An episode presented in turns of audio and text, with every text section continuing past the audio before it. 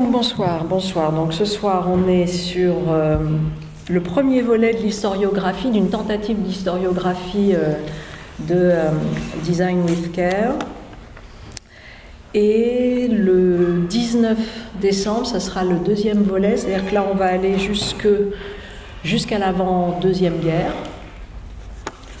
plus spécifiquement, je dirais, jusqu'à le charte d'Athènes plutôt. Et puis dans le deuxième volet, ça sera la Deuxième Guerre mondiale jusqu'à aujourd'hui. Donc c'est quand même deux gros, euh, deux grosses, euh, deux gros pans. On est en Abbé Grégoire jusqu'au 10 avril, où on rebascule en Robert Fort et on revient ensuite en Abbé Grégoire.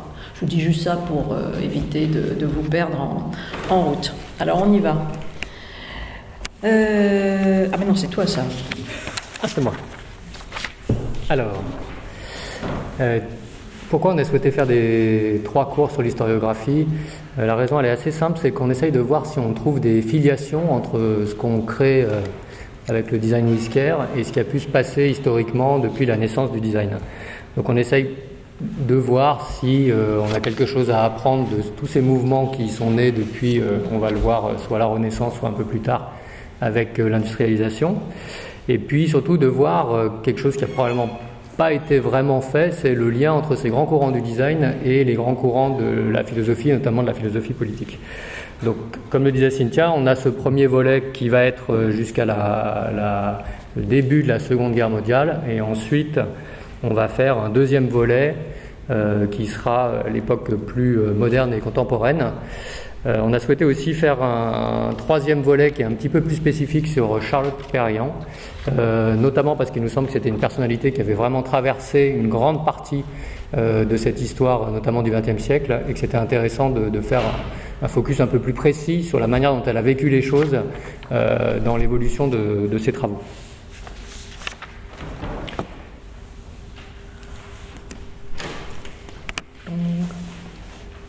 Le sommaire.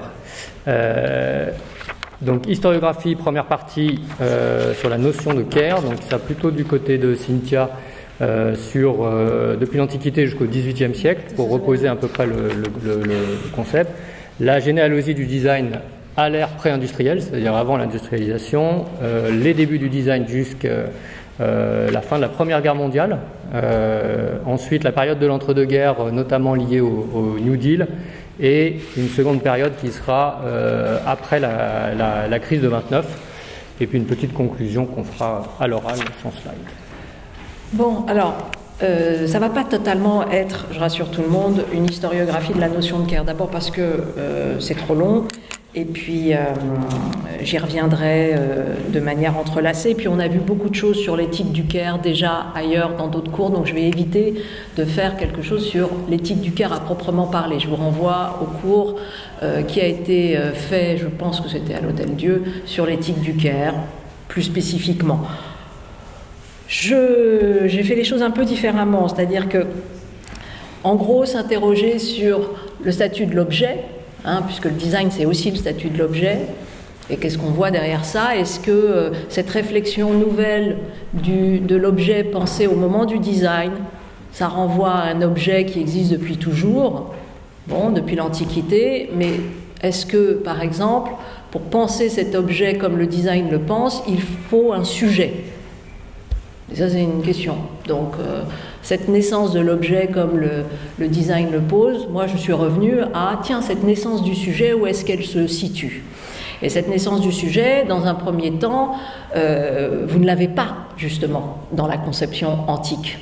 Et c'est vrai que j'ai. Et pourtant, je trouve que la conception antique du souci de soi est très importante pour comprendre aujourd'hui ce qu'est le design with care.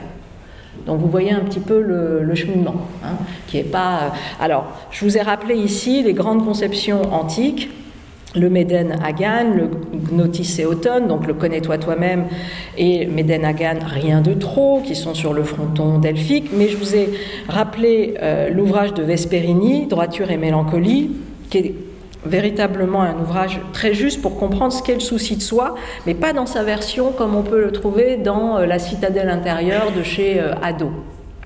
Et j'ai mis d'ailleurs plus bas, Ado et Foucault, c'est plus vers un souci moderne du souci de soi antique. C'est-à-dire qu'ils ont repris, bien évidemment, cette question du souci de soi, mais en, en la pensant un peu différemment, comme nous, nous entendons aujourd'hui le souci de soi, quelque chose donc de plus intériorisé, quelque chose où le, le déploiement de soi-même est tout à fait important. La conception antique, c'est plus une sorte de soi-monde. Qu'est-ce que je veux dire par là? C'est-à-dire, en fait, c'est un sujet assez disparaissant. C'est un sujet qui se construit par sa citoyenneté. C'est un sujet qui se construit par euh, les règles de l'orthopraxie. Hein, maîtriser les affects dégradants, comme le chagrin, le désir, la colère, le deuil. C'est la conception, on l'a dit souvent aussi, d'une qualité du temps libre, hein, qui est le temps, euh, la, question d'un temps libre qui va être destiné à quoi? Euh, Vous avez ça chez Marc, Marc Aurel, au logoi, à la pensée, à l'écrit. Il s'agit de s'adresser à soi-même des pensées, mais des pensées non pas pour rentrer en soi-même, donc on n'est pas dans une visée d'introspection, mais pour euh, être au monde. Et c'est ça qui nous intéresse, je crois, dans ce qu'est aussi le design. C'est une manière d'être euh, au monde. Alors, dans la conception antique, non seulement une manière d'être au monde, mais une manière de se tenir droit. Et c'est pour ça qu'on n'est pas que, bien évidemment, dans la conception antique. Et le Caire va être, il va y avoir une création un petit peu plus ouverte sur cette manière de se tenir.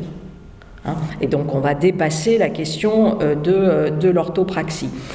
Vous rappelez bien sûr la naissance augustinienne, qui est vraiment peut-être le premier moment où on attrape un sujet, un sujet comme intimité, un sujet comme confession, un sujet qui va se raconter, puisque les confessions de Saint Augustin, c'est vraiment la première grande euh, autobiographie. Enfin, il y a cette question du récit de soi absolument euh, essentielle. Mais là encore, on est dans quelque chose euh, d'une profession de foi introspective, bon.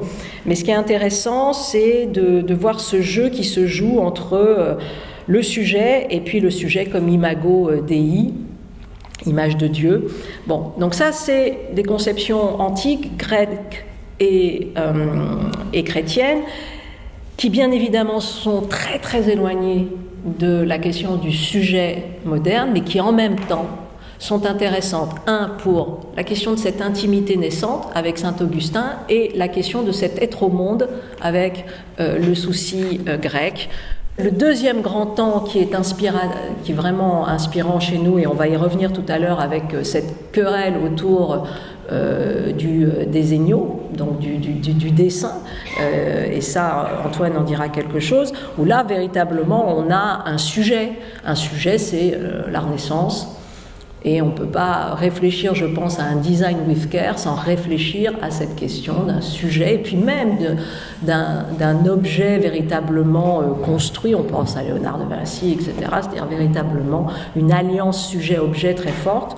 Alors là, pour le coup, ce qui est intéressant, c'est que l'intuition euh, de Pic de la Mirandole, avec cette plasticité de l'homme, comme euh, dira plus tard Malabou ou d'autres, c'est-à-dire, en gros, si euh, Dieu est créateur, l'homme est designer. On pourrait le poser comme ça.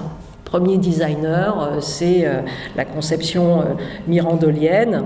C'est-à-dire, en gros, vous vous souvenez, hein, la fable qui ouvre de, la dignité de, de l'homme.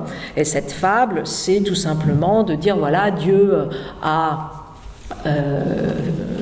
comment dire, créé tout, et puis, euh, il a créé la nature, etc., les différents pans, le ciel, la terre, bon, hein, le, récit de la Genèse. Et puis, soudainement, il s'est posé cette question, mais qui pour admirer? Qui pour admirer? Bon, qui pour admirer? Et il a créé l'homme. C'est-à-dire qu'il a créé précisément euh, celui qui est capable d'un regard, celui qui est capable de voir la beauté des choses. Donc ça, c'est une des définitions possibles euh, de, l'homme et qui nous intéresse et qui voit d'ailleurs ce lien entre beauté et humanité tout à fait important. et aussi le fait que la beauté est une création du regard aussi, et pas simplement quelque chose qui émane de, la forme. Donc c'est une activité contemplatrice essentielle à, l'humanité de l'homme. Et puis deuxième temps, euh, dans la, poursuite de, la dignité euh, de l'homme, le texte dit, le texte dit tu es celui qui se définira lui-même. Et c'est comme ça que je dis designer de toi-même, c'est-à-dire tu es celui qui viendra te donner ta propre définition, te donner ta propre forme. Donc homme, producteur de forme et euh, agent euh, de, sa définition.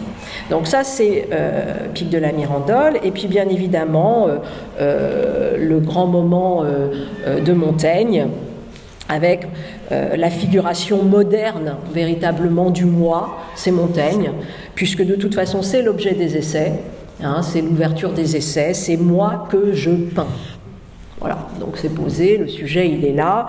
Euh, il n'est rien si beau et si légitime que de bien faire l'homme et dûment. Notre glorieux, notre glorieux chef-d'œuvre dans euh, comment dire les essais, c'est quoi? Ben, C'est de vivre à propos. Alors pourquoi je dis ça? Parce qu'on a déjà cette idée d'une, d'une manière d'inventer un style de vie, c'est-à-dire la vie qui pourrait sembler être un non-objet, en tout cas chez les Grecs, la vie privée n'a pas d'objet, c'est pas, pas ça. Et puis tout d'un coup, dans la Renaissance, cette vie que l'on fabrique seul en tant qu'individu, si c'est un glorieux chef-d'œuvre. Et ça, ça c'est quelque chose qui renvoie bien évidemment à une visée de ce que l'on essaye de faire dans ce design euh, with care. J'ai mis aussi euh, à côté la Boétie. Pourquoi? Parce que c'est bien évidemment bon, la question de la servitude volontaire, etc., mais c'est aussi l'amitié, c'est-à-dire cette interrelation euh, Boétie et, euh, la Boétie et, et, Montaigne, donc cet ethos de l'amitié qui est absolument constitutif là aussi tout simplement de l'humanisme. Hein, donc l'humanisme, ça va être en gros la, découverte de tous les pronoms. Hein, le je, le moi, mais le tu, bien évidemment, et la relation spécifique qui se joue entre le je et le tu. Et puis, bien sûr, euh, le tiers, etc., etc. Donc, la question de l'hospitalité, la question de la place de l'étranger, etc. Donc, on, euh, a euh, toute la conjugaison. Et puis, déjà, dans la question chez la Boétie, la ben voilà, la question de l'aliénation sociale qui est déjà là, la servitude volontaire, la non-illusion de la liberté de l'homme, de toute façon, ça, ce sont des contextes qui, euh, euh, là aussi, nous, intéressent quand on touche au design with care, puisqu'il s'agit, encore une fois, de ne pas s'illusionner sur son libre arbitre, donc d'être toujours conscient, d'être toujours dans un contexte très critique par rapport à ça, et puis en même temps de tenter tout de même euh, d'inventer quelque chose. Et puis j'ai mis dernière, euh, euh, c'est Pascal, avec euh, effectivement la première, pour moi peut-être, c'est une proposition, hein, la première figuration du jeu postmoderne alors que bien évidemment il est en deçà de la postmodernité. donc pourquoi postmoderne? Parce que c'est, on va dire, un des premiers grands sauts dans la question de l'angoisse, même si elle n'est pas posée comme ça et que le terme est plus, euh, euh, renvoie plutôt à un univers à la Kierkegaard, mais c'est euh, le silence éternel de ces espaces infinis mais frais, donc c'est une relation à l'espace qui renvoie à une problématique possible d'anéantissement de soi. Et puis c'est aussi Pascal, puis c'est une quantité d'autres choses, j'ai simplement sélectionné ça, dans ce côté postmoderne, c'est la grande critique du divertissement. Et ça aussi, la question du design, elle va être directement liée à cette critique du divertissement. Est-ce que le design participe d'un divertissement au sens où il nous divertit pour éviter de nous emmener vers les vrais sujets, ou au contraire, est-ce qu'il nous oriente et il nous permet au contraire d'être au monde dans un rapport plus, euh, plus, euh, plus qualitatif et donc on a, euh, voilà, euh, et j'avais fait la citation euh, ici, qu'est-ce qu'un homme dans l'infini? Un néant à l'égard de l'infini, un tout à l'égard du néant, un milieu entre rien et tout, infiniment éloigné de comprendre les extrêmes, la fin des choses et leurs principes sont pour lui invinciblement cachés dans un secret impénétrable, également incapable de voir le néant d'où il est tiré et l'infini où il est englouti. Bon, voilà un rapport au monde qui passe euh, par un interface très particulier qui s'appelle la relation à l'infini, la relation à sa propre finitude, et bien évidemment, c'est ce qui fait tout l'univers de réflexivité euh, dramatique, tragique, mais euh, pertinent. Et voilà, alors on pourrait dire, mais le design, c'est pas ça, c'est un rapport à l'objet, point barre. Bon, ben non, peut-être pas. On essaiera ici de montrer que précisément, dans le design, il se joue les différentes dimensions de la réalité, la stabilisation du monde, rapport concret, quotidien, etc. Et puis des choses qui sont au-delà, soit du rapport avec sa propre finitude, soit au contraire avec quelque chose euh, de plus, euh, de plus euh, infini.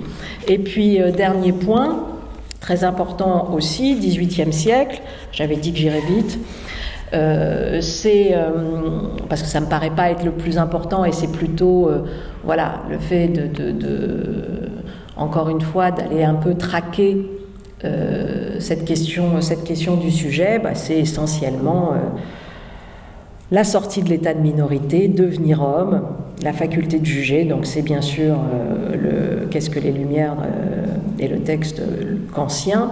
Et pourquoi ça me paraît absolument intéressant, encore une fois, de le solliciter dans Design with Care, c'est qu'encore une fois, on n'est pas simplement dans la production de formes qui n'interrogent pas la, les, conséquences de ces, de ces formes sur la vie des hommes. Et donc nécessairement, cette production euh, de formes, elle est là pour accompagner, en tout cas dans le design with care, l'autonomisation d'une faculté de juger. Elle est là pour aider à, d'autres diraient, euh, l'émancipation, euh, le non-maintien dans une aliénation. Donc il y a quelque chose d'une réflexivité qui doit être toujours euh, en germe dans la question du, design with care. Et donc se servir de son entendement, etc. Donc on verra d'ailleurs euh, que le design care dans les questions de design durable, etc., de soutenabilité du design, ça nous renvoie aussi à cette question d'une responsabilité, euh, d'un rapport à l'objet, etc. Et puis, et le courage de te servir de ton propre entendement, voilà la devise des Lumières, vous connaissez par cœur, mais euh, c'est encore une fois cette idée, euh, peut-être dans le design with care, d'invention d'usage, d'invention d'un usage, et encore une fois d'avoir des objets qui viennent aussi participer au fait de venir façonner notre, notre sujet. Alors, euh, dernier point, juste, qui nous renvoie aussi à un autre, euh, cours qu'on avait fait à, euh, comment ça s'appelle, à, à l'Hôtel Dieu sur, je vous y renvoie, et là j'ai juste fait un tout petit rappel, et pourquoi on a mis ça par rapport à la question du design with care, parce que là déjà, c'est une problématique qui, qui, est presque du, du design euh, entre guillemets avant l'heure au sens d'une interrogation des parcours et de l'itinérance. Et donc, je vous ai rappelé le, texte de Foucault.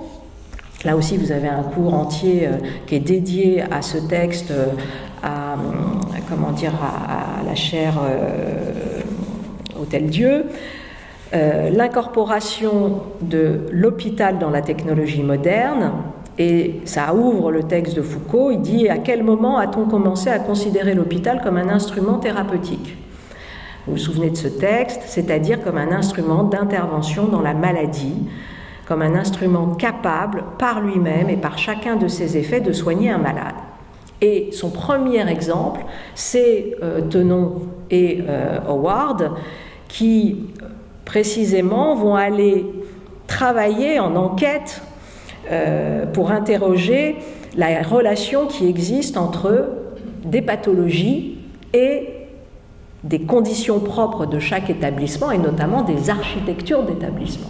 Hein, c'est comme ça qu'est partie aussi une des grandes réflexions concernant bien sûr la question de l'hygiène, mais la, manière dont on allait construire un hôpital, la manière dont on allait séparer les maladies, la manière dont on allait faire en sorte qu'il n'y avait plus un seul grand lit pour tout le monde, mais on faisait des lits pour séparer tout ça. Et qu'est-ce que c'est? Ben, C'est ça. C'est-à-dire que, en gros, voilà, on va aller traquer, c'est ce que raconte, euh, ce que raconte Foucault, Tenon étudiait de la même manière les trajets, les déplacements, les mouvements à l'intérieur de l'hôpital, en particulier le parcours qui suivait le linge propre, les draps, le linge sale, les serviettes utilisées pour soigner les blessés.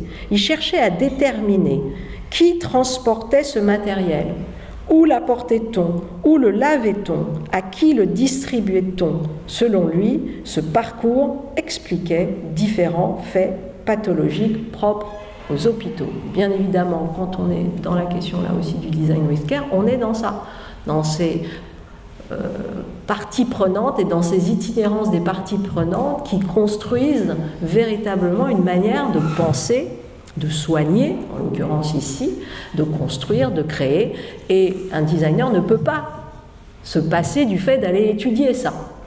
Hein, donc on n'est pas simplement, encore une fois, dans une approche de production de forme, comme on l'avait vu au, euh, premier cours, mais dans une, production d'itinérance, dans une production de chemin. Hein.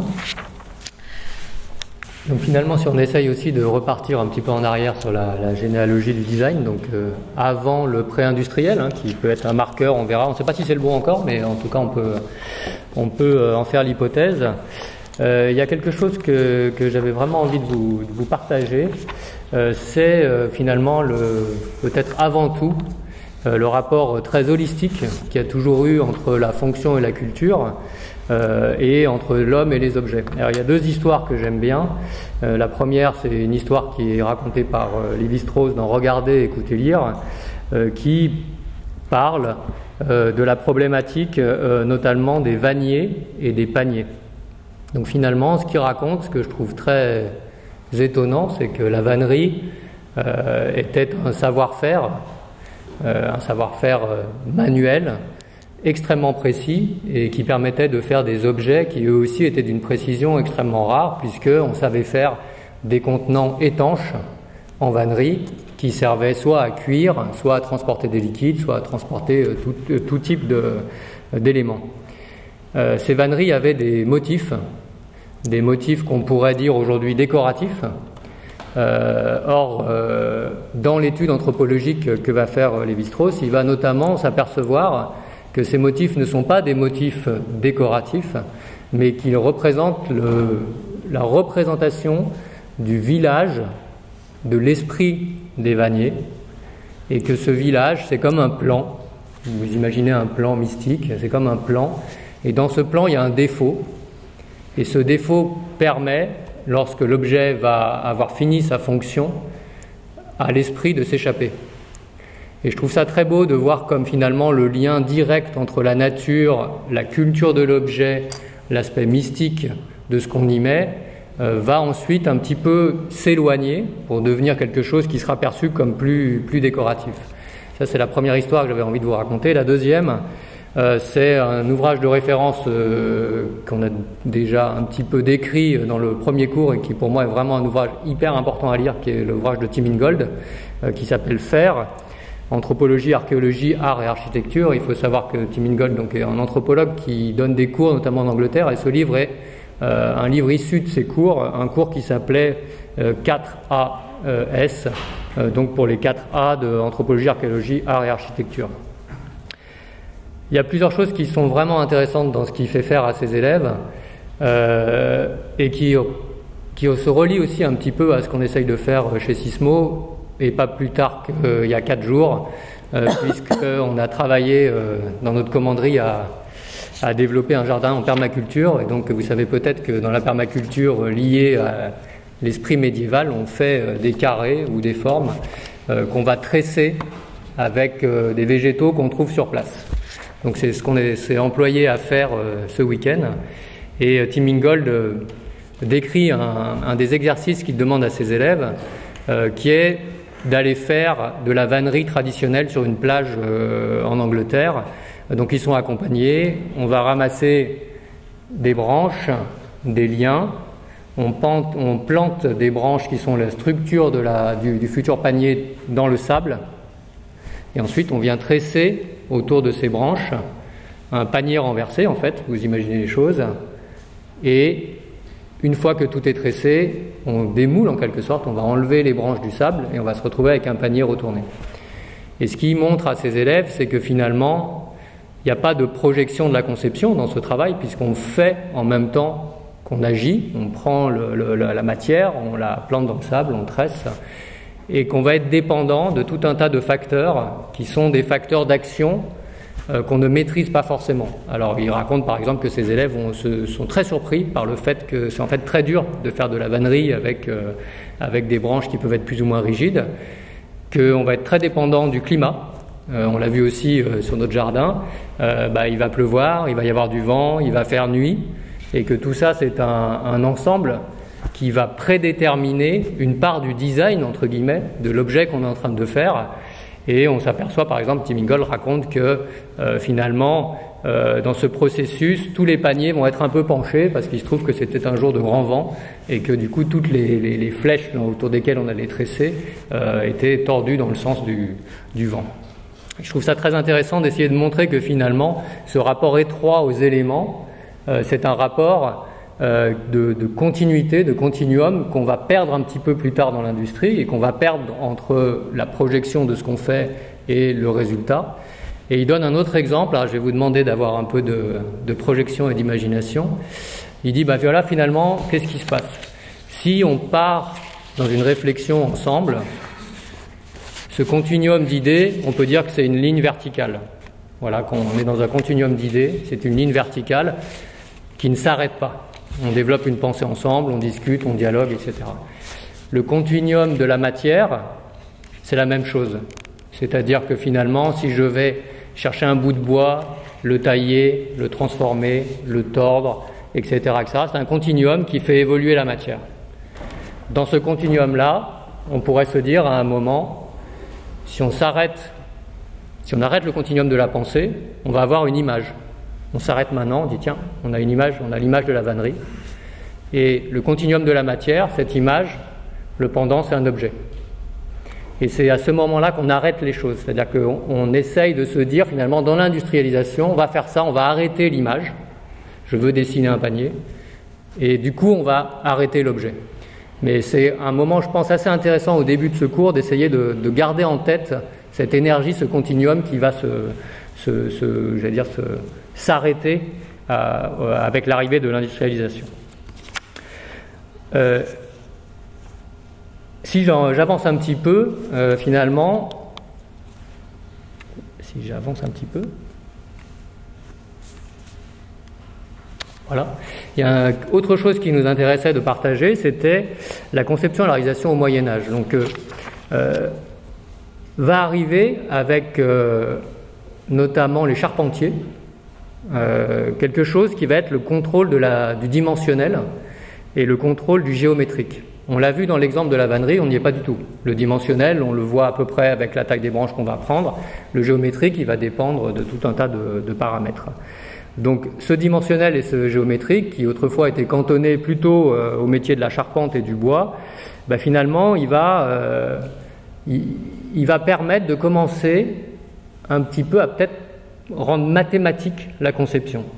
Je m'explique, et c'est plutôt un point de vue, j'allais dire, de, designer, c'est-à-dire d'expérience, c'est que j'ai l'impression, et on le voit encore dans des outils contemporains, hein, le PowerPoint qui est ici, euh, il y a une espèce de simplicité qui arrive, qui est de dire bah, finalement, faire de la symétrie par exemple, ou faire de la rotation, ça devient quelque chose de très simple, une conception assez basique, euh, qu'on va pouvoir retrouver dans la conception des objets ou des bâtiments, et qui va nous faire perdre un peu le côté complexe, le côté euh, plus linéaire de ce travail de la matière et de la pensée qui ne s'arrête pas. Donc là, on commence un petit peu à, figer les choses et peut-être aussi, et c'est une hypothèse, euh, peut-être qu'aussi c'est à ce moment, quand on commence à, parler de mathématiques, de symétrie, qu'on va commencer aussi à s'éloigner de, de, la nature, puisqu'on accepte moins le fait qu'on puisse être imprégné des éléments quand on est en train de faire quelque chose. Donc, aussi peut-être les prémices pour commencer à passer dans un mode de gestion, puisque c'est aussi une des questions qui nous intéresse dans le, design Whisker.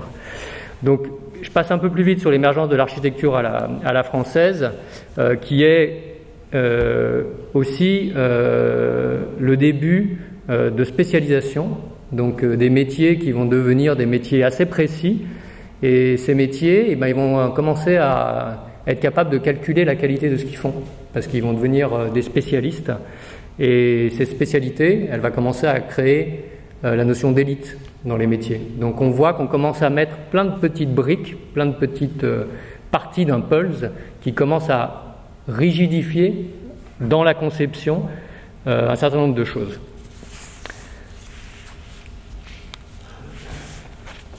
Une très belle charpente où on voit euh, à la fois le propos de la symétrie et peut-être le propos de la capacité de calcul par rapport à ça. Donc après, on arrive à ce qui nous concerne directement, qui est la naissance du design. Donc, euh, moi, depuis que je fais du design, j'ai lu des tonnes de choses où à chaque fois la date était un petit peu différente suivant euh, la culture de l'auteur. Donc, euh, je me dis qu'il y a une querelle là-dessus, ou en tout cas un débat, ou en tout cas une question qui n'est pas inintéressante et qui détermine, et ça je pense que c'est très important dans ce qu'on est en train de faire, c'est se dire à quel moment commence le design, c'est aussi se dire sous quel regard on va le, on va le voir tout au long de son évolution, mais aussi aujourd'hui. Euh, je m'explique. Euh, si on prend la naissance du design comme la naissance du projet à la Renaissance, euh, c'est pas tout à fait pareil que si on le prend avec l'Expo universelle et le Crystal Palace en, 1851, et donc plutôt l'arrivée de la naissance de l'industrialisation des pièces maîtrisées qu'on peut commencer à faire en nombre, et c'est pas non plus pareil que si on se dit que c'est Art Craft et William Morris à la fin du 19e, où là on est plutôt dans la recherche d'un dessin euh, et de voir comment le design et la création peuvent faire société. Donc c'est un vrai, enjeu d'essayer d'avoir en, tout cas un, avis euh, sur la façon dont on peut prendre, euh, dont on peut prendre ce problème.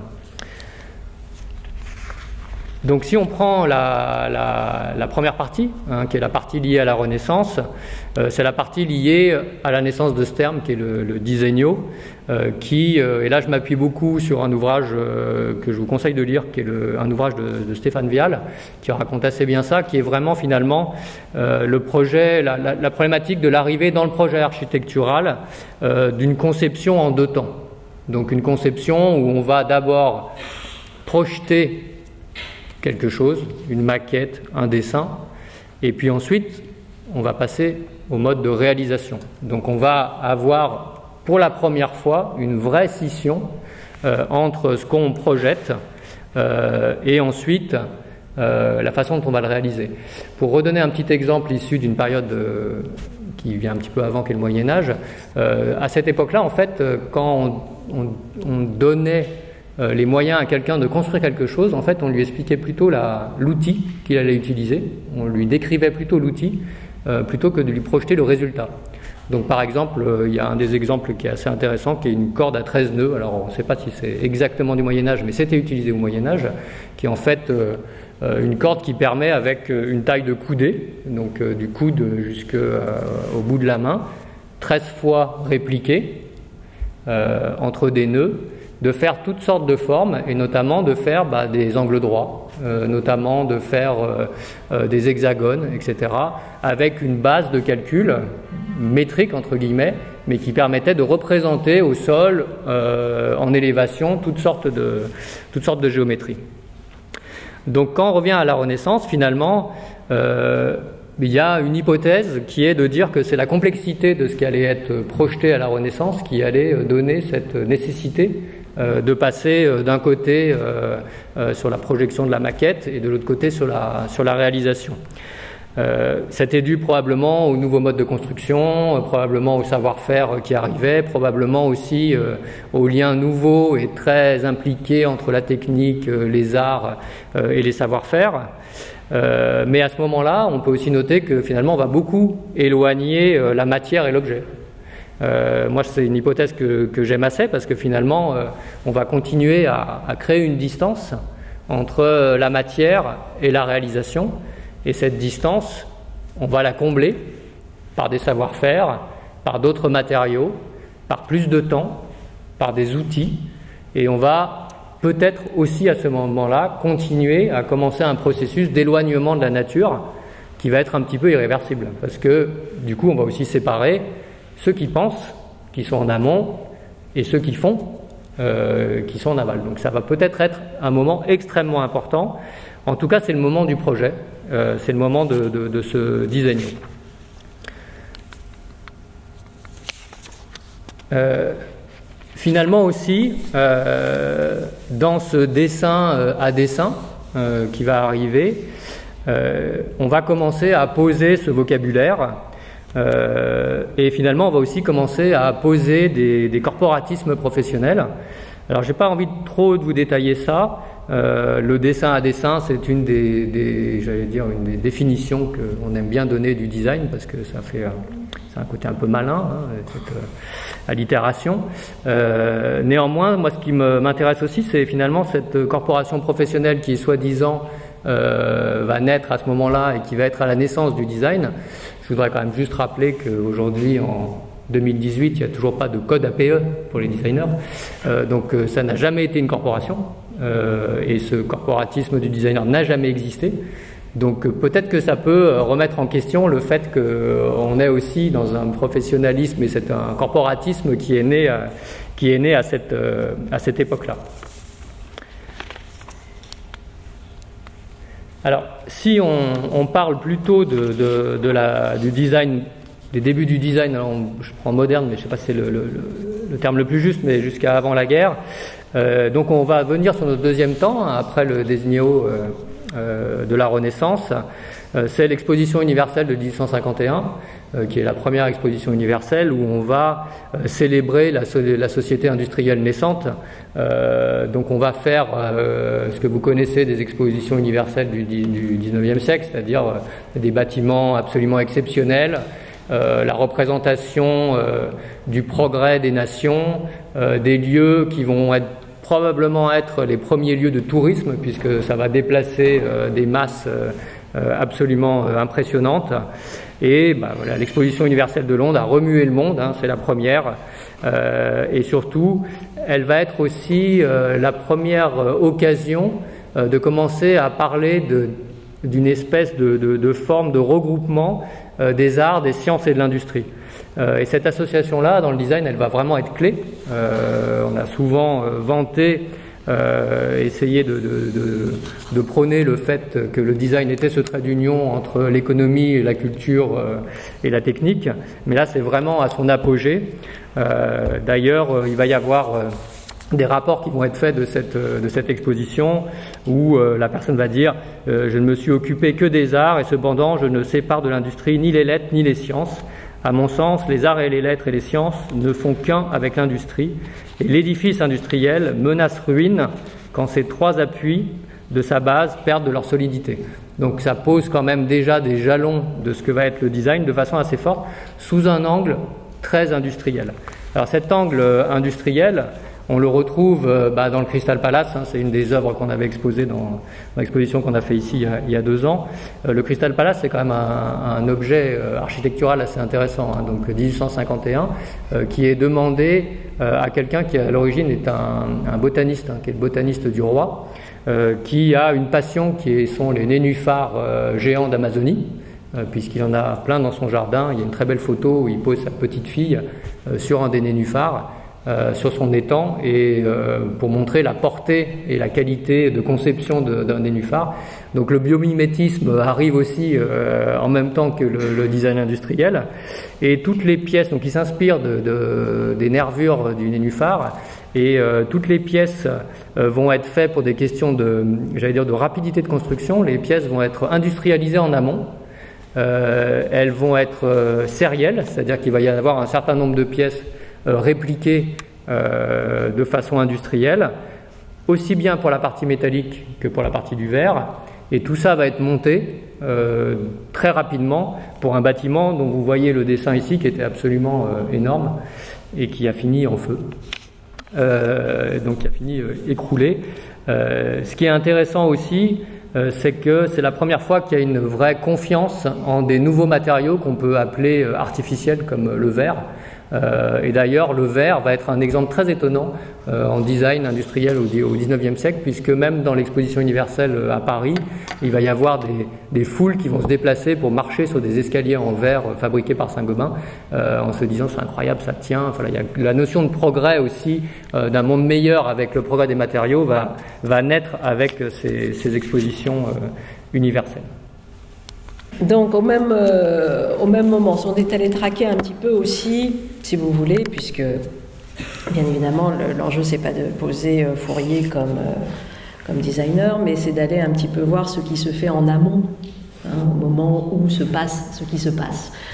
Et bon, ce qui est assez intéressant, de façon à la fois euh, cette réflexion globale, systémique, ergonomique, avec une tentative d'architecture, etc. C'est euh, euh, avec la, question de quid de la communauté, puis en même temps, vous allez voir chez Fourier, quid des passions individuelles. Donc c'est c'est pas simplement le collectivisme, c'est plus compliqué que ça. Bon.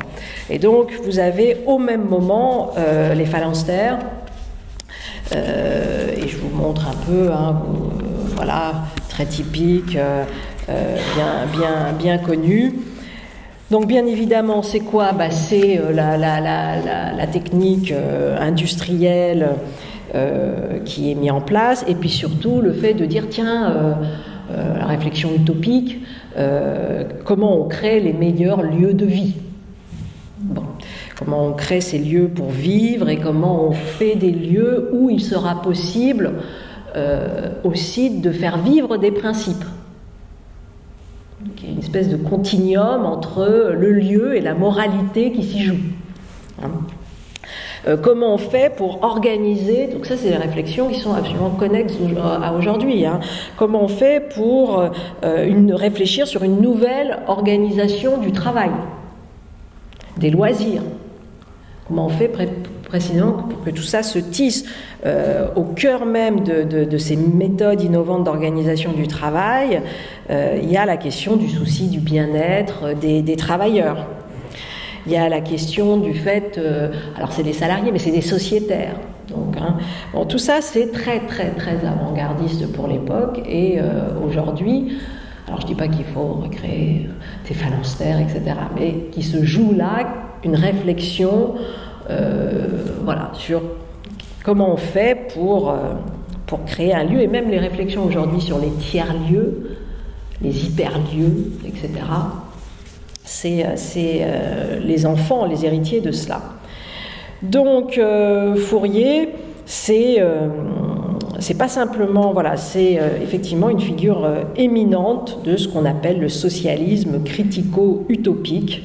On a la même chose avec Owen. Euh, c'est-à-dire ces figures assez originales, effectivement, qui mêlent philosophes, hommes politiques, industriels.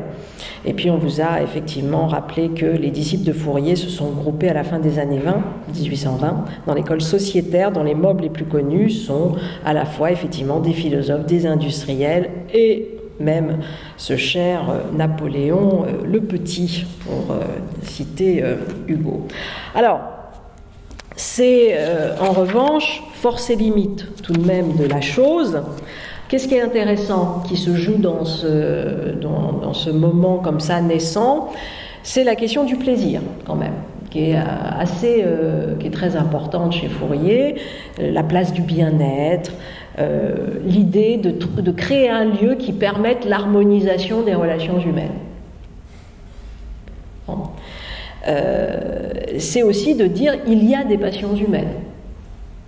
Donc de ne pas les nier, de ne pas être dans ce rapport, euh, euh, comment dire, où précisément on, dessaisirait la forme, la matière, etc. des passions humaines. Non, là, elles sont véritablement au cœur, mais il y a en même temps ce rêve d'une rationalisation possible de l'harmonisation des relations humaines. Donc ça, c'est certainement une limite.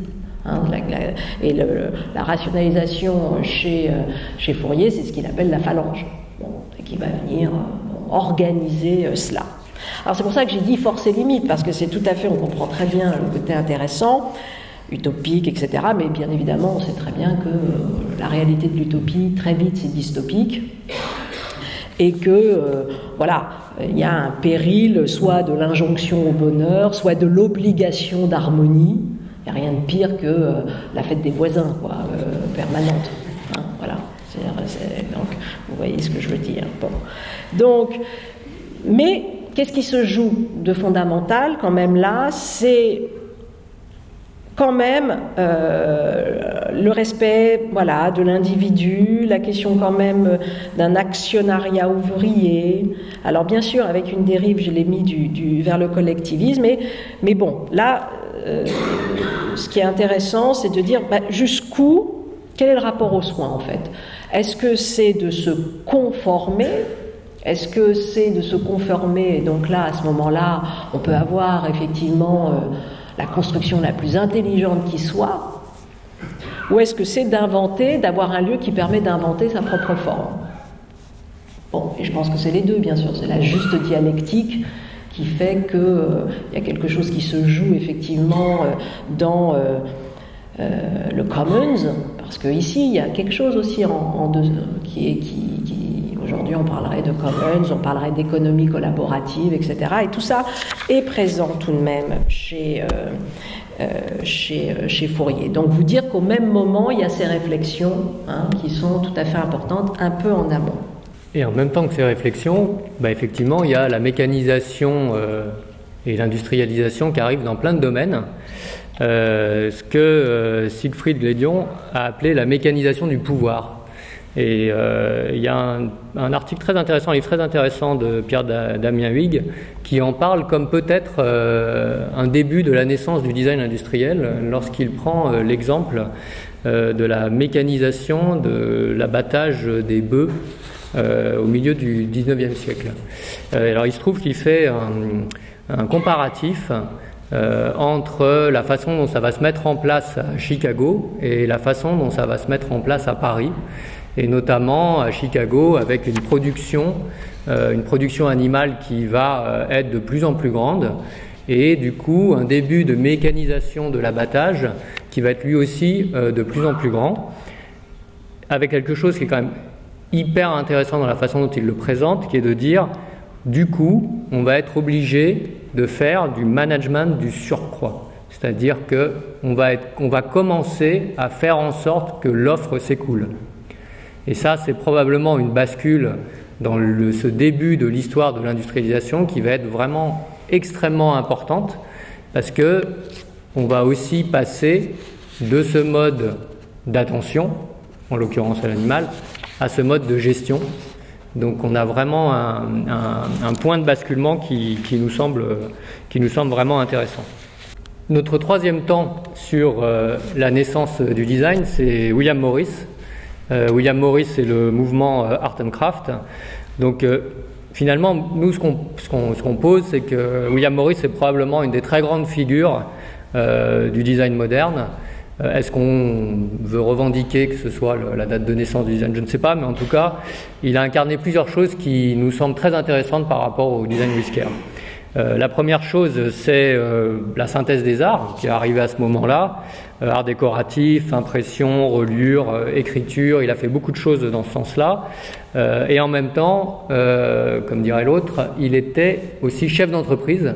Mais ce qui était très intéressant, c'est qu'il a toujours poussé le fait qu'il allait dessiner une entreprise et une organisation à dessin, EIN, que cette entreprise créerait des objets, dessinerait des objets. Donc il a toujours vanté le fait que c'était d'abord la société entreprendre, faire ensemble, qui avait du sens dans le dessin, et que la production ne serait finalement que la conséquence euh, de cette organisation. Ça, c'est une première chose très importante qu'il a posée qui, nous, touche.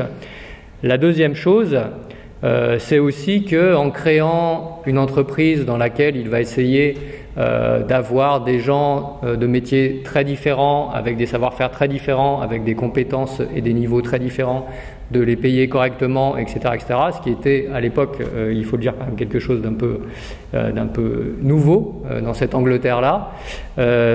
il va aussi être probablement le premier à poser le fait que peut-être que le designer est quelqu'un qui est sans cesse en train de négocier avec lui-même, avec la société telle qu'elle arrive, avec le problème de la technologie et de la nature, avec, et que finalement il a, il a exprimé ses doutes euh, sur la façon dont il pouvait travailler et sur le résultat de ce qu'il voulait faire. Notamment, un des doutes euh, qu'il a posé était de dire, ben, lui, euh, un des fondateurs de la Ligue socialiste anglaise, qui voulait faire des objets pour tout le monde, va se retrouver à faire des objets, notamment des livres édités d'une telle qualité que ces livres vont se retrouver à être les plus chers d'Angleterre à cette époque. Euh, donc il va lever ce paradoxe-là en, se disant, voilà, posant cette problématique de la négociation avec lui-même, en tout cas entre la négociation avec ce qu'il était en train de faire.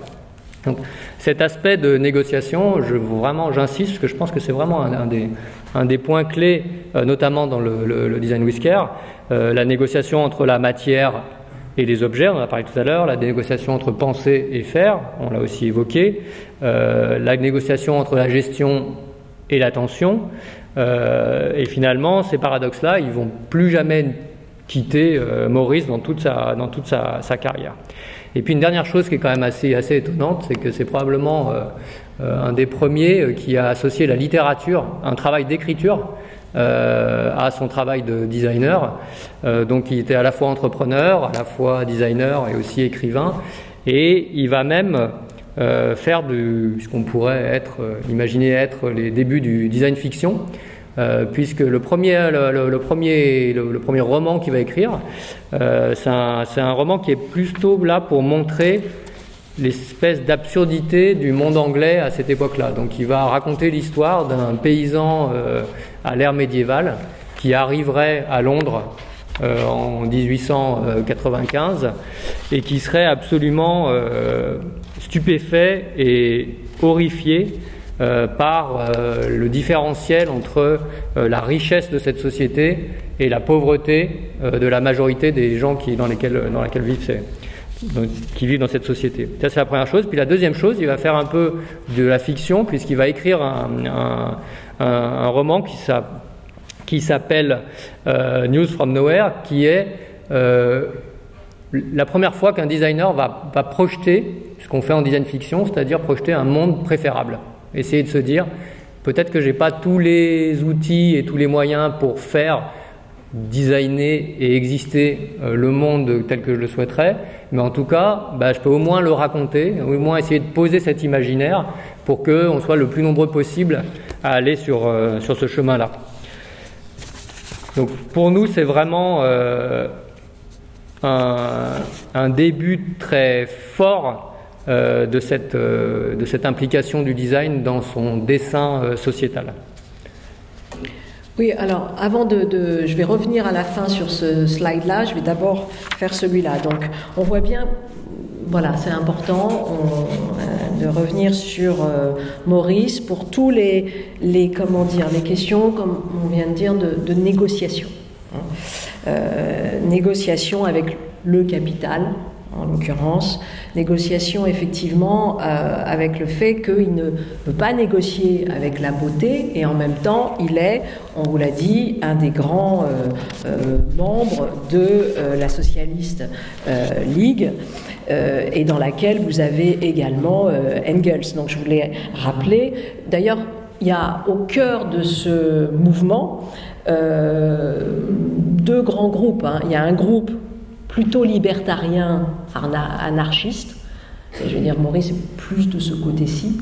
Et puis il y a un groupe plus marxiste qui, euh, effectivement, euh, va réfléchir sur, je vous ai rappelé les grands concepts euh, de, comment dire, du marxisme, c'est-à-dire la division sociale du travail, le concept d'aliénation, le fait que le rapport au monde se construit précisément par la transformation par le travail, la question du, matérialisme historique et qui vient de nos, qui pose que nos, formes d'émancipation sont directement liées aussi à la possession des moyens de production et que l'histoire se construit précisément par cette lutte des classes qui, est, qui organise, comment dire, l'histoire. Donc ça, c'est entre guillemets, de vous rappeler qu'au même moment, encore une fois, euh, Maurice, c'est aussi ça derrière, mais euh, c'est le, designer, c'est-à-dire, en gros, le, c'est la ligne de crête, c'est-à-dire euh, le fait que... En même temps, on va, on va penser une entrée dans la multiplication des objets, mais le refus de la standardisation. Euh, donc la question toujours de maintenir euh, la main, le lien social, le rapport à la beauté et le bien-être. C'est très intéressant de voir que à l'intérieur de, de, ces ateliers, on, a vraiment l'obligation de une plus que des rémunérations décentes, le bien-être, etc. Donc il y a, tout ça. Et, et, et, en même temps, il ne décide pas de faire, euh, vous connaissez la phrase euh, bien connue euh, de Stark, qui dit, voilà, c'est soit le design, c'est soit une chaise à un million, soit un million de chaises à un euro. Bon. Euh, donc Maurice, de fait, n'est pas dans la position euh, euh, de faire disparaître ou de créer un, bel objet, mais avec cette production-là, il est encore dans, dans cette idée d'un artisanat supérieur, magnifié, etc. Hein. Donc, le, donc je pense, oui, un, personnage qui euh, voilà, mérite qu'on s'y attarde assez considérablement parce qu'il a mêlé quand même quantité de, points. Donc si on continue notre histoire, donc vous avez vu qu'à chaque fois on essaye de vous faire euh, marcher sur le pied droit, sur le pied gauche, pour bien comprendre finalement qu'il y a une espèce d'effet de balancier euh, continue dans l'évolution du design et euh, que ce balancier, à chaque fois qu'il va un peu trop d'un côté, euh, il y a aussi un autre mouvement qui va l'emmener de l'autre. Donc on reparle de cet esprit de négociation et on reparle de cet esprit un peu paradoxal pour arriver à positionner tout ça. Euh, en 1900, donc début du, du 20e, hein, 1907, 1905, 1907, il y a un mouvement qui est très intéressant qui s'appelle le Deutscher Werkbund, euh, qui va être un, mouvement euh, de, débat sur les vertus de l'artisanat versus les vertus de la production industrielle. Si on avait envie de vous parler de ça, euh, c'est notamment parce qu'un de ses, de ses fondateurs, euh, Peter Behrens, euh, va avoir un rôle très important dans une entreprise florissante industrielle de cette époque-là, qui s'appelle AEG, et qui va devenir un petit peu le directeur artistique de cette entreprise, à tel point euh, qui à l'époque faisait des, équipements euh, électriques, et à tel point qu'il va toucher à la fois le logo, les affiches de communication, les produits, l'architecture, et créer une espèce de d'avant-garde du design global, dans laquelle il va, il va dans cette aventure-là, il va inviter des tas de futures figures euh, notamment euh, de grands mouvements euh, que vous connaissez comme Walter Gropius. Et donc ça va être un petit peu la naissance d'une espèce de, collaboration un peu parfaite avec l'industrie. ce qui est assez étonnant, c'est que finalement, on va à ce moment-là avoir un résultat qu'on pourrait dire proche du design global que vont faire des Apple quasiment 80, 80 ans plus tard mais que ça va mettre beaucoup de temps pour revenir à ce niveau de, recherche de cohérence. Euh, beaucoup de temps parce que beaucoup d'événements euh, historiques très forts, et puis parce que le design va continuer de se chercher. Euh, et à ce moment-là, quand il y a la problématique, quand il y a la production de AEG, en fait, ça reste un épiphénomène. En fait, surtout, cette direction artistique de, de, AEG va se fracasser contre la Première Guerre mondiale. Euh, il va falloir tout réinventer. Et donc aussi pour le design, c'est un mur qui est pris de façon extrêmement, extrêmement frontale.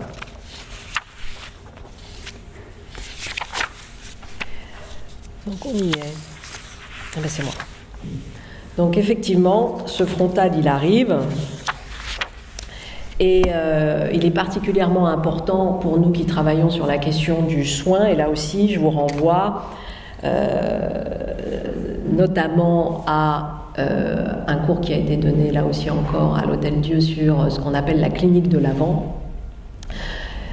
Pourquoi? Parce que la découverte, enfin, c'est plusieurs choses. enfin dire, moi j'ai accès sur deux points sur qu'est-ce, que, qu'est-ce qui nous intéresse dans ce, premier grand temps de la Première Guerre mondiale. C'est une réflexion sur euh, le syndrome euh, de, stress post-traumatique, c'est-à-dire, euh, voilà, qu'est-ce qui se passe quand on a vécu une expérience traumatisante et qu'est-ce qu'on en fait. Et le design va se heurter à ça. C'est quoi euh, le rapport euh, au monde après ça? Qu'est-ce que c'est que faire expérience? C'est la même chose d'ailleurs dans le texte de Benjamin, euh, où on voit qu'il revient hein, sur ce phénomène d'appauvrissement de l'expérience. Et voilà, c'est ça en fait. C'est-à-dire, euh, bah, qu'est-ce que, c'est quoi le rapport au monde, c'est quoi le rapport aux objets, c'est quoi le rapport à la notion même d'expérience après ça? Et de fait, si on a un design un peu digne de ce nom, on affronte cette question. Donc, euh, Design with Care affronte cette question-là de la résilience, de comment on fait quand on a traversé un événement qu'on ne voulait pas traverser. Et ce qui est intéressant, et c'est ce que la citation que je vous ai mise, elle est à la fois de. Euh, c'est euh, Agamben citant Benjamin. Benjamin, ce qui est très intéressant, c'est que c'est d'abord les grands textes sur les œuvres d'art, vous le savez, et sur le fait que c'est ce, le philosophe qui réfléchit à est-ce qu'il y a une possibilité de la reproductibilité de l'art? La réponse chez Benjamin, c'est non. Donc, euh, au sens où à partir du moment où il y a reproductibilité de l'œuvre, il y a copie qui va prendre la main, il y a simulacre qui va prendre la main, et donc il y a perte de l'aura. Donc ça aussi, c'est une des problématiques, entre guillemets, du design, parce que le design, au contraire, est constitué par sa multiplication. Et le design with care considère que non seulement on est constitué par la multiplication, mais on ne perd pas son aura, si on veut jouer euh, hein, euh, avec euh, Benjamin. Donc c'est ça, et puis c'est bien sûr Benjamin quand il dit, voilà, quand il raconte ce retour de l'expérience magistrale, la guerre est une expérience magistrale, et ce qui est encore plus magistral encore, c'est le mutisme qui frappe la suite, c'est-à-dire la sidération, et le fait que de ce magistral-là, je ne peux rien faire. Et euh, pourquoi je vous ai mis aussi euh, Agaben Parce que euh, à ce moment-là, ce que va poser Agaben, c'est une réflexion moderne, un pas supplémentaire, c'est-à-dire à ce moment-là, il ne s'agit pas simplement aujourd'hui, parce qu'Agaben c'est beaucoup plus tardif, il va il va s'interroger non pas sur une capacité résiliente définitivement atteinte par euh, le traumatisme de la guerre, mais par un autre traumatisme, qui est celui qu'il appelle le fatras des événements quotidiens, hein, métro, boulot, dodo, on pourrait dire. C'est-à-dire qu'en gros, pour détruire l'expérience, la catastrophe, entre guillemets, seule n'est pas nécessaire. Nos vies aujourd'hui n'ont pas de catastrophe, et pourtant nos expériences sont détruites extraordinairement compliqué aujourd'hui de ressentir tout ce que nous vivons. Il y a une espèce d'accélération, de saturation, et qui fait que, tiens, réellement, euh, qu'est-ce que je vis euh, voilà, Qu'est-ce que j'expérimente euh, C'est tout à fait la question. Et j'étais tout à l'heure d'ailleurs avec Éric Bellion, je ne sais pas si vous savez qui c'est, qui est un grand navigateur, qui est en ce moment sur la route du Rhum, donc j'étais pas bien évidemment euh, au milieu des Alizés, j'étais par satellite en, connexion et précisément nous dissertions, nous échangions sur cette question de la décélération. Est-ce que la décélération est nécessaire pour avoir un rapport au monde digne de ce nom? Est-ce que la décélération est importante pour avoir un, un rapport ne serait-ce qu'à l'expérience, savoir ce qu'on est en train de vivre? Bon. Donc, et c'est ce qui est posé là chez Agenben. Hein. Donc, je cite Dans une journée d'homme contemporain, il n'est presque plus rien qui puisse se traduire en expérience. Ni la lecture du journal, si riche en nouvelles irrémédiablement étrangères au lecteur même qu'elle concerne, ni le temps passé dans les embouteillages au volant d'une voiture, ni la traversée des enfers où s'engouffrent les rames du métro, ni le cortège des manifestants, pourrait dire des gilets jaunes, barrant soudain toute la rue, ni la nappe de gaz lacrymogène qui s'effiloche lentement entre les immeubles du centre-ville, pas davantage les rafales d'armes automatiques qui éclatent on ne sait. Où, ni la file d'attente qui s'allonge devant les guichets d'une administration, ni les instants passés avec des inconnus dans une muette promiscuité, l'homme moderne rentre chez lui le soir, épuisé par un fatras d'événements, divertissant ou ennuyeux, insolite ou ordinaire, agréable ou atroce, sans qu'aucun d'eux se soit mué en expérience.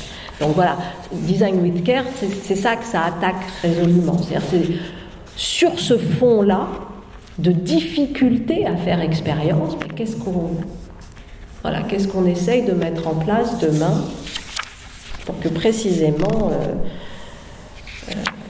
nous soyons encore capables euh, d'expérience. C'est toi? Je les laisse apprécier le. Voilà. Je ne sais pas si c'est la peine de le noter, mais on va quand même le faire. Euh, on vient de dire euh, peut-être 15 fois euh, expérience. Ah. C'est vraiment le mot design d'expérience pour l'instant qui est dans toutes les bouches, dans toutes les, chez tous les clients, dans toutes les agences, etc. Quelle expérience magnifique on va pouvoir designer. je trouve que ça résonne beaucoup par rapport effectivement à cette, cette ce, doute que l'on peut mettre sur la volonté de faire expérience à tout prix. Euh, sans finalement se souvenir de rien du tout. Euh, je trouve que c'est une question très intéressante pour, euh, pour le design. si on revient à, notre table rase d'après-guerre, il faut, il faut se, donc on a vu ces images de désastres. donc aussi dans l'art, on va avoir un mouvement où on va essayer de faire en sorte, table rase, ça veut vraiment dire ce que ça veut dire, c'est-à-dire que euh, les artistes à ce moment-là vont réfléchir en se disant on ne peut plus rien prendre de ce qu'il y avait avant la guerre, puisque si on en est arrivé là, en gros, c'est que rien n'était bon. Donc on ne peut que recréer quelque chose de toute pièce, et ce radicalisme, euh, il va créer aussi, euh, j'allais dire, un univers de forme, un univers de pensée qui va être quand même extrêmement radical, c'est le cas de le dire. Il est inspiré euh, aussi de la mécanisation, euh, il a inspiré aussi de l'arrivée euh, de la vitesse dans l'industrialisation, le futurisme, etc. Et il va poser vraiment des bases esthétiques qui sont très très très loin du William Morris qu'on a laissé quelques années auparavant. Donc dans ce système de, de radicalisation, on est aussi historiquement avec pas mal de pas, mal d'évolutions. Hein. On, a, on, suit les révolutions euh, soviétiques et allemandes, euh, et puis la guerre, bien sûr, va, va, va créer des bouleversements socio-économiques très importants. Euh, je dis ça, l'intérêt que ça va avoir par rapport au design, c'est notamment euh, bah, les bouleversements liés à deux choses qui sont très importantes. C'est le manque de matière économiquement. On a moins de matériaux, on a moins de matériaux transformés. Et puis quelque chose qui est, euh, je trouve, assez important à noter, c'est que il va commencer à y avoir un lien très fort entre la guerre et le capitalisme, notamment parce que la guerre est un monde de conception et d'invention extrêmement puissant. C'est-à-dire que pendant les guerres, pour gagner les conflits, il va y avoir des moyens qui vont être mis euh, sur le développement de nouveaux produits destinés à tuer, euh, qui vont ensuite créer des usines, créer du matériel qui, après chaque guerre, va chercher à se transformer pour devenir autre chose, pour que ces usines continuent de produire différemment des produits qui sont euh, valables pour des temps de non-guerre. Je vous donne par exemple l'exemple du nylon, euh, qui va être créé pour les parachutes et qui va être le premier matériau utilisé euh, pour développer la pêche en haute mer et la pêche intensive. On connaît aussi les problématiques liées à l'industrie chimique, le gaz moutarde, qui va à la fois permettre à des industriels de créer de la peinture acrylique, euh, ou de créer euh, des herbicides. Euh, donc il y a tout aussi un univers d'innovation qui va mettre le designer dans un énorme paradoxe qui est ce paradoxe du progrès et qui va le questionner de façon extrêmement forte, donc questionner aussi sa volonté de travailler avec l'industrie, de revenir à des choses plus artisanales, de faire un monde nouveau table rase, néanmoins dans un monde qui avait été complètement bouleversé euh, par son approche, j'allais dire, de la conception et, de l'objet. Donc il y, a, trois idées fortes qui, dominent ce, discours à ce moment-là. Hein. C'est euh, une, certaine euh, forme d'éthique un peu puritaine. donc on va essayer de voir comment, après cette table rase, on peut refaçonner différemment les conditions d'une vie, d'une vie meilleure. Euh, qui va effacer le décoratif, et plutôt sous l'angle d'effacer le superflu, euh, le superflu euh, étant perçu à ce moment-là comme un, poison de l'objet, hein, quelque chose qui, est en trop. et puis, ça va renforcer la synthèse des arts, c'est-à-dire on va essayer aussi de faire en sorte que tous les arts soient regroupés, même les arts qui peuvent être dits soit secondaires, pour arriver à créer ces concepts neufs euh, dont parle Le Corbusier, euh, où il n'y a plus de décor possible.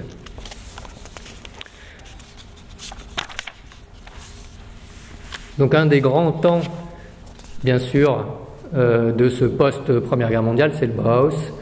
Alors sur le Bauhaus, je voudrais juste faire un petit préambule. il y a énormément d'ouvrages de référence qui sont parus sur, ce, sur cette période-là. Donc l'objectif, c'est pas de vous, de, vous raconter l'histoire du Bauhaus. Euh, il y a une très belle expo qui a eu lieu au musée des Arts Déco, euh, devenu MAD euh, l'année dernière, je crois, avec un catalogue qui est très très bien fait. je vous invite à le, à le consulter aussi. Et puis peut-être aussi quelque chose sur le Bauhaus, c'est que c'est une des périodes qui est restée la plus, je sais pas, tout le monde dans le design aime le Bauhaus. C'est-à-dire qu'il y a quelque chose qui est resté extrêmement vivant dans cette école-là. Euh, on peut par exemple citer le fait que l'école normale supérieure de création industrielle, l'ENSI, euh, s'est largement inspirée euh, des principes du, du Bauhaus. J'ai l'impression qu'il y a les gens de l'ENSI, des gens qui lèvent le poing. militantisme. voilà. Donc, il y a quelque chose que je trouve très intéressant néanmoins, c'est que, alors on a dit qu'on allait faire table rase, on va commencer à créer le Bauhaus en 1920. Euh, et sur le premier catalogue, on va s'inspirer d'une cathédrale. Donc c'est assez étonnant finalement cette espèce de paradoxe entre on veut tout refaire et cette première imagerie euh, qui était dans l'imaginaire euh, de la, j'allais dire le regroupement de tous les arts, cette, idée de la cathédrale cette vision de la cathédrale et de, cette vision un peu utopique, elle va pas beaucoup résister. Euh, et le Bauhaus, je pense que c'est important de le dire, ça va être un mouvement qui va beaucoup évoluer, maturer, changer, euh, avoir des divergences, et ce qui en fait aussi, euh, ce qui en fait aussi tout, l'intérêt.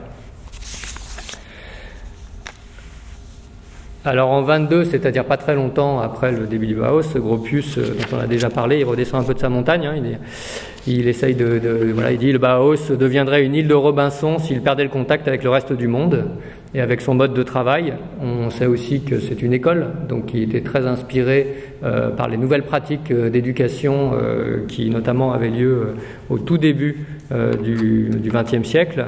Beaucoup de Bauhausiens cultivent le retour à la nature, emprunté sans discernement à Rousseau, celui qui nie le monde ne peut être cohérent qu'en se retirant sur une île. Donc on voit qu'on commence à avoir un certain nombre de querelles de chapelles euh, assez rapidement.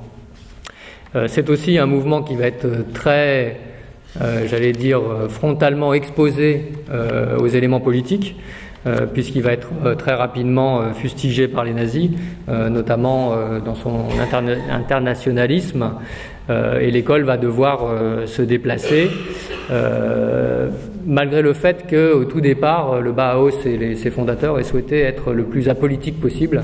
Euh, néanmoins, l'arrivée d'un mouvement comme le nazisme euh, les a, j'allais dire, forcés à se, à se, à se politiser. Euh, on peut aussi faire l'hypothèse que le Bauhaus est un peu un précurseur dans le design durable, notamment parce qu'il arrive à un moment où on a parlé de la raréfaction des matériaux. Euh, ces fonds étaient assez limités. Euh, une situation de pénurie des, matériaux dans le, dans le, pays et du coup une recherche euh, finalement d'une conception où il va y avoir beaucoup de, de parcimonie, où on va chercher à faire à trouver des solutions économiques. je ne sais pas si on pouvait déjà dire du design to cost, à mon avis c'est un terme un, peu moderne pour, euh, pour l'époque.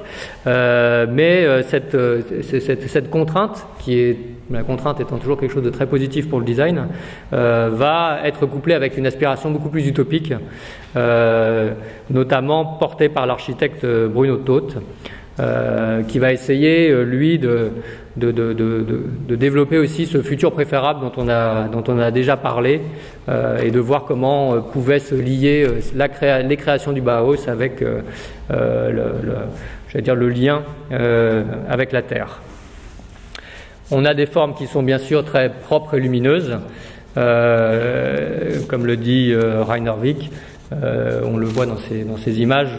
Vous connaissez sûrement la chaise, hein, peut-être un peu moins le bâtiment. Moi, quand j'ai revu cette photo du bâtiment, j'ai tout de suite pensé aussi au nouveau siège d'Apple.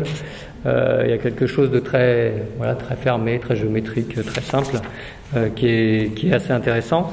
Donc ça, ça date de, de, de 1925. En même temps que le Bauhaus, puisqu'on parlait de positionnement politique, euh, il va y avoir un autre mouvement VK Utemas, qui est un, mouvement qui va être, euh, lui, euh, issu de l'école des beaux-arts et d'art appliqué de, Moscou. Donc on est en 1920 aussi. Par contre, là, ce ne sont pas des personnalités, mais c'est un décret.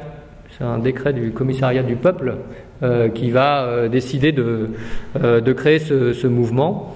Et ce mouvement va regrouper un certain nombre de personnes, des représentants des mouvements d'avant-garde russes, euh, avec des partis pris euh, qui vont qu'on pourrait mettre en parallèle avec certains partis pris du Bauhaus, c'est pour ça qu'on l'a cité, euh, anti-esthétique, très fort, beaucoup de trois dimensions, la, puissance des ateliers, on en a parlé aussi beaucoup pour le Bauhaus, hein, de cette manière de faire aussi directement avec, avec la matière, et l'impératif d'usage, euh, qui est aussi quelque chose euh, qui arrive avec le fait d'enlever du décoratif. Hein. Euh, donc essayer de dessiner avec une gomme et d'être dans un usage extrêmement, extrêmement proche. On peut citer bah, le beau vêtement ouvrier qui est juste après, qui va être un, un modèle de conception pour avoir le moins de matière possible et le plus de pertinence dans l'usage possible. et du coup avec un dessin qui est par ailleurs euh, très beau, euh, très géométrique et qui peut euh, effectivement se rapprocher des, avant-gardes. Donc si on faisait un comparatif, et l'objet du comparatif n'est pas de, faire un jugement, mais plutôt de se dire qu'à ce moment-là, il y a vraiment voilà, ces deux approches dans la naissance de ces mouvements du design, une approche qui va être plutôt apolitique puis en résistance politique au nazisme, donc avec une dimension des deux côtés, de, une dimension éthique très explicite, euh, donc très rapprochée euh, du politique. Euh, le Bauhaus cherchant à rester dans l'opposition, notamment pour, parce que c'est une, une, manière de rester frais. quant à l'autre mouvement, le VK Thomas, il va au contraire être tout à fait dans la ligne politique qui est en train de se développer à cette époque-là en Russie. il va servir cette ligne-là, mais c'est vraiment assez intéressant de voir que par deux points de vue euh, de positionnements politiques différents, on arrive quand même à des approches euh, de recherche esthétique liées au contexte euh, socio-économique qui peuvent être, assez proches. Alors ensuite, on avait envie de vous parler de, Margaret Schutte Liotsky. Je crois que je me suis entraîné trois jours, mais je ne vais pas y arriver. Qui est une designer qui est très intéressante pour plusieurs raisons. Déjà parce que c'est une, et qu'à cette époque-là, on ne parlait pas beaucoup de femmes. Elle a été marquée notamment par une carrière extrêmement longue, euh, un engagement politique très fort et une volonté de faire valoir d'abord son travail et ses propos éthiques et politiques avant sa propre personne. Euh, ce, qui est, ce qui fait peut-être qu'elle est passée euh, à une postérité très relative, mais en tout cas c'était important dans, son travail. Alors elle a notamment développé la, la, Frankfurter Kitchen, la, la cuisine de Francfort, qu'on voit ici, 1927, euh, je pense que c'est aussi très intéressant d'arriver à se dire, euh, tiens, moi j'avais l'impression que ces esthétiques-là étaient des esthétiques plus tardives, euh, et elle va développer ça avec une très grande modernité, donc en s'appropriant toutes les nouveautés euh, et que j'allais dire technique de l'époque, euh, euh, c'est électrifié, il y a du gaz, il y a un chauffe-eau, il y a des lampes, et surtout avec une volonté de rendre, j'allais dire, de, rendre accessible aux plus modestes ces, ces, logements-là. alors il y a plein de petites solutions fonctionnelles dans cette, dans cette cuisine. Elle s'adresse notamment aux femmes célibataires d'après-guerre. Euh, donc euh, avec aussi euh, une volonté de, travail auprès d'usagers de, populations très particulières. Et elle va aussi travailler sur la problématique des, exilés.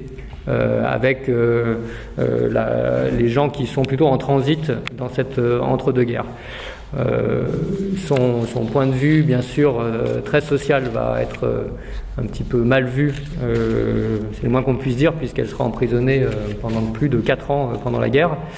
et ensuite, elle va continuer sa carrière après-guerre dans d'autres pays, plutôt des, pays de l'Est. ce qui est intéressant aussi à noter avec, avec ce travail-là, c'est toujours euh, l'ambivalence, euh, les paradoxes du design qui ressortent aussi. c'est qu'elle va beaucoup s'inspirer bah, notamment des nouveaux modes de rationalisation industrielle, en se disant, bah, tiens, cette espèce de facilité de faire, si on le met de l'industrie à la maison, qu'est-ce qu'on va arriver à créer pour faciliter les gestes du quotidien, les gestes de la cuisine, ce qu'on pourrait appeler l'ergonomie. et cette modernité technique euh, permettrait, par l'industrialisation, de, la rendre accessible aux, plus modestes.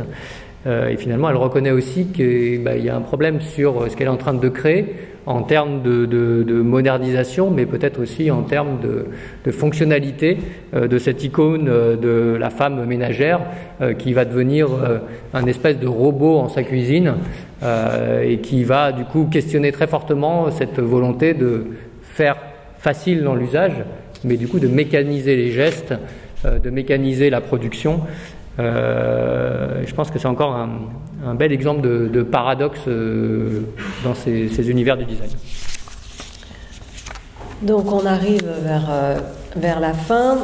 Juste, alors, qu'est-ce qui caractérise en gros cette période? Très rapidement, je vous ai mis les, Bon, bah, c'est euh, Steinbeck, c'est euh, Zinn pour ceux qui ont euh, lu cette histoire populaire des États-Unis. C'est en gros bah, ce qu'on appelle la Grande Dépression, la, crise, la crise de 29, ce qui est d'une certaine manière non pas la première grande phase sombre de la mondialisation, parce qu'elle a déjà eu lieu avant, c'est dans les c'est très bien marqué dans les textes déjà des, euh, des Marx, des Dickens. Euh, Dickens et Marx, c'est vraiment la, la phase sombre de la première grande révolution industrielle. Mais là, on va aussi rentrer dans l'avant-guerre et euh, en somme, on va aller travailler sur les questions de Keynes et de ce qui va arriver, c'est-à-dire l'éventualité ensuite de la question de l'État-providence qu'on verra euh, la fois prochaine. Mais juste en amont de ça, on a de fait la question du New Deal et du streamline aux, États-Unis qui suit. De New Deal qui va marquer aussi une étape supplémentaire avant la Seconde Guerre mondiale, puisque on va investir énormément pour essayer de justement arriver à faire en sorte que cette production industrielle, comment on va écouler cette offre des usines qui produisent, produisent, produisent, peut se faire bah, pour le plus grand nombre, donc avec une volonté de, de toucher euh, l'ensemble de la population au début américaine. Euh, finalement, ce qui est intéressant, c'est que, alors on se souviendra sûrement de, de, cet ouvrage très mal traduit euh, qui s'appelle La, laideur se vend mal de Raymond Lewy, qui avait été un des pionniers justement du streamline. donc on est vraiment dans la recherche d'objets euh, où on va essayer d'être à la fois le plus juste euh, sur le coût, la fonction, euh, etc., mais aussi sur la définition d'une esthétique qui sorte d'une esthétique d'un usage un peu, un peu brutal. qui sorte d'une esthétique où on, on essaye d'économiser absolument de la matière. Donc Streamline, bien sûr, beaucoup, beaucoup euh, influencé par euh, les formes aérodynamiques euh, et notamment par tous ces nouveaux matériaux qu'on peut mettre en forme, qui sont brillants, qui sont la bakélite, qui sont le fait de pouvoir lier des, des, plaques de métal entre elles, les premiers plastiques. donc là encore, quelque chose qui est assez intéressant, qui a toujours été le paradoxe de l'œuf ou la poule. Hein, Est-ce que c'est le designer qui va mettre en forme euh, des choses avec les techniques qui arrivent et du coup euh, définir des esthétiques ou est-ce que c'est l'industriel qui, euh, en inventant le moule d'injection ou le moule de soufflage, va mettre sur le marché des formes des esthétiques nouvelles? Je pense que les deux avancent un petit peu main dans la main, mais je crois quand même que l'industrie va être très va, promouvoir avant tout euh, les formes qui correspondent aux matériaux qu'elle a, euh, qu'elle a écoulés. Donc ça vient aussi, cette partie euh, technique, avec le développement des, des loisirs. Euh, le développement de loisirs notamment liés au déplacement, notamment liés toujours à la vitesse avec cette idée euh, d'aéronautique, cette idée de commencer à, se déplacer euh, géographiquement, à se déplacer en patin roulette, etc., etc. Donc il y a, vraiment une esthétique qui est, qui est, qui est, qui est très intéressante à ce moment-là. On le voit bien sur, les petites images qu'il y a ici. tout devait ressembler à euh, une locomotive euh, lancée à pleine vitesse. Il me semble que c'était la phrase de Louis, mais euh, même si c'était une pantoufle, c'était important. Et enfin, Dernier point, qui est plus lié à la France, qui est 1929 aussi, donc on essaye de rester dans la même époque, avec l'Union des artistes modernes. Alors je ne sais pas si Jacques Barzac est là. Non. Il n'est pas là. Mais il sera là bientôt. Bon. S'il n'est pas là, je vais pouvoir dire les choses sans avoir peur de faire une petite erreur euh, de justesse. Euh, donc euh, l'UAM, l'Union des artistes modernes, qui va être créée, et c'est assez, voilà, c'est assez intéressant de le dire, un petit peu en, en, contrepoids à une association qui s'appelait la, Société des artistes décorateurs.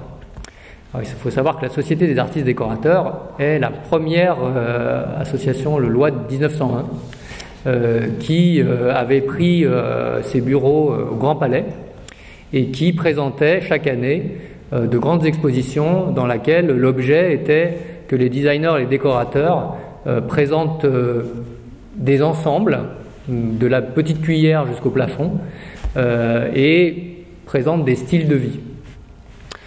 Cette société des artistes décorateurs, elle a vécu assez longuement, puisque même en 1900, euh, dans les années 2000, euh, dans un des projets Sismo, on a essayé de la relancer. C'était assez drôle. Alors du coup, on avait des, bureaux au, Grand Palais, parce qu'ils avaient encore leur bureau.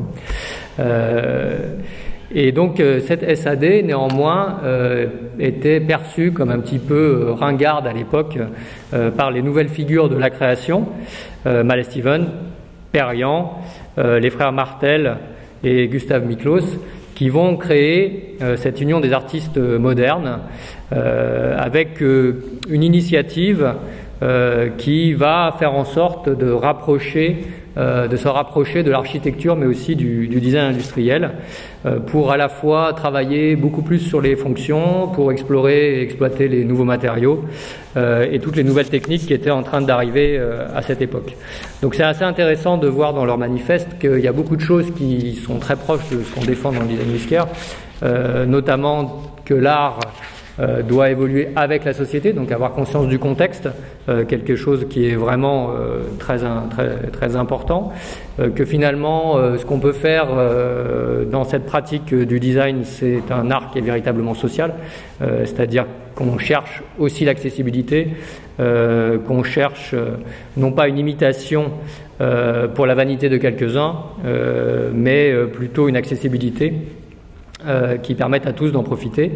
Euh, ça permet, c'est aussi, euh, l'UAM va défendre le fait qu'il n'y ait pas de hiérarchie entre les arts. Euh, donc il n'y a pas d'art mineur, il n'y a pas d'art majeur, il faut plutôt essayer de trouver une cohérence qui permettra de développer une esthétique nouvelle. Et puis, quelque chose qui est très lié à cette époque-là, c'est comment on va commencer à tisser des liens avec l'industrie qui soient des liens, j'allais dire, qui n'oublient pas ce qui se passait avant.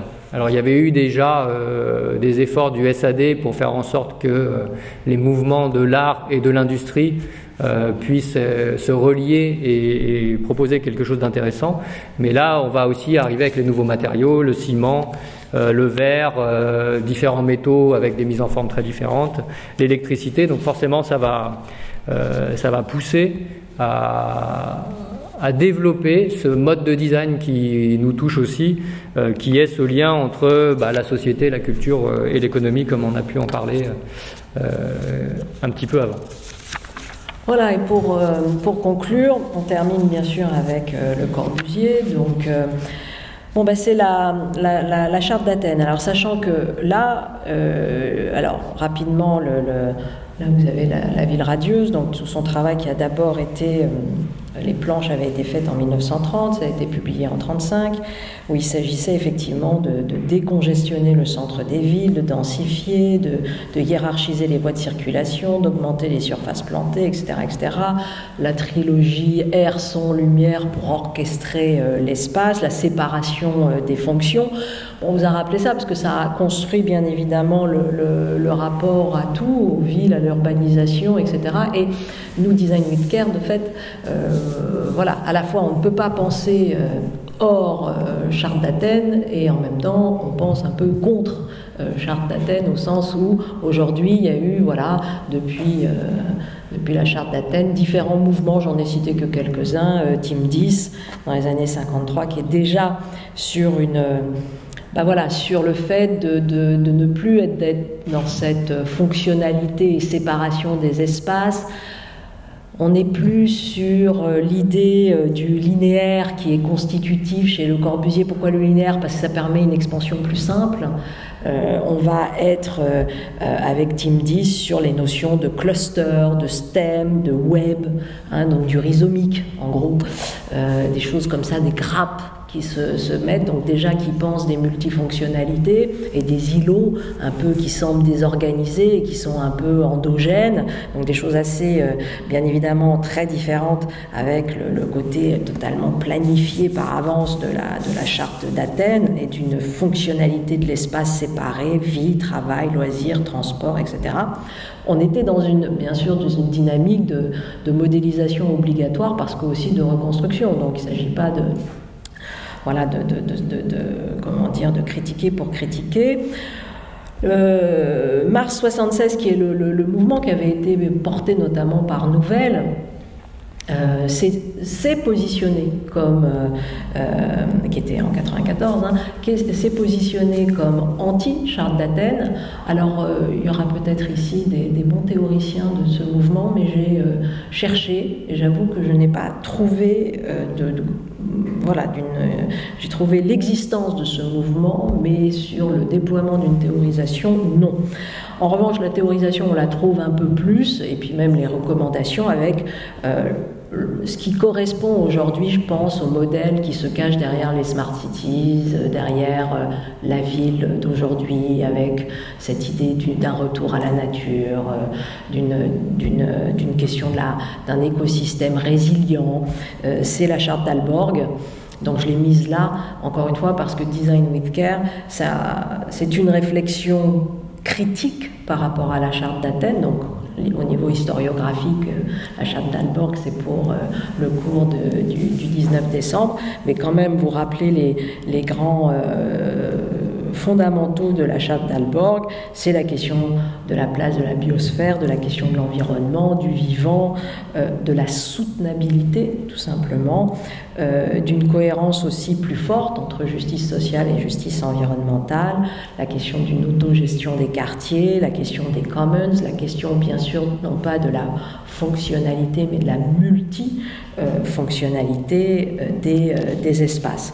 Et de fait, euh, design with care, proof of care, etc., ça s'inscrit dans plutôt une réflexion allant au-delà bien évidemment de la charte d'Athènes et plutôt vers une charte d'Alborg. Donc voilà un peu pour euh, aujourd'hui. Et puis, juste en teasing, pour vous et vous seul, donc Antoine, sur la session du, 19 décembre.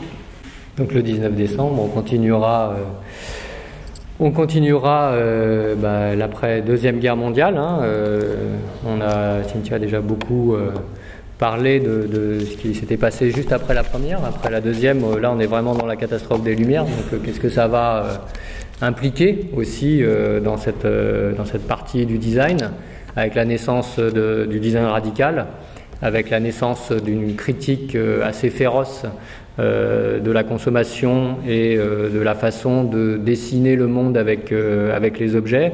Donc on passera par Archigram, par Super Studio, euh, Papanek, bien sûr, qui est un peu l'incontournable dans, dans ce domaine-là. Euh, Enzo Mari, qui va commencer à travailler sur le, do-it-yourself euh, aussi pour voir comment de nouveaux modèles à la fois de production et de lien avec l'usager vont, pouvoir, vont pouvoir se faire. Euh, on est en train de gratter une, question qu'on n'a pas encore tout à fait euh, résolue, qui est de voir si on peut trouver un lien entre euh, la French Theory et le French Design. Est-ce qu'il y, a eu des moments où il y a eu des regroupements de pensée, de création, etc., etc. Et puis on parlera aussi des designers critiques plus, plus contemporains euh, on a parlé euh, de, speculative design, de, critical design, de design fiction. On en a parlé avec, euh, avec Maurice. Et cette question qui nous arrive tous un peu comme un espèce de, tsunami, qui est de voir comment le design peut interagir, agir, sauver, je ne sais pas quoi, en tout cas dans un, un contexte d'anthropocène qui est de plus en plus marqué. Juste aussi pour finir, euh, on va faire euh, ce cours euh, sur Charlotte Perriand le, 16 janvier.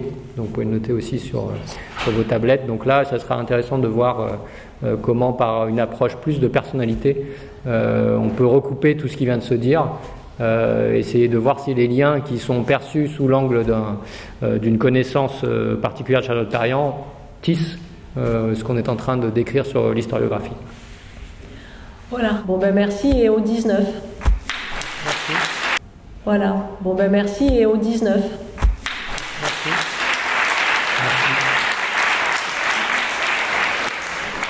C'est la preuve avec les,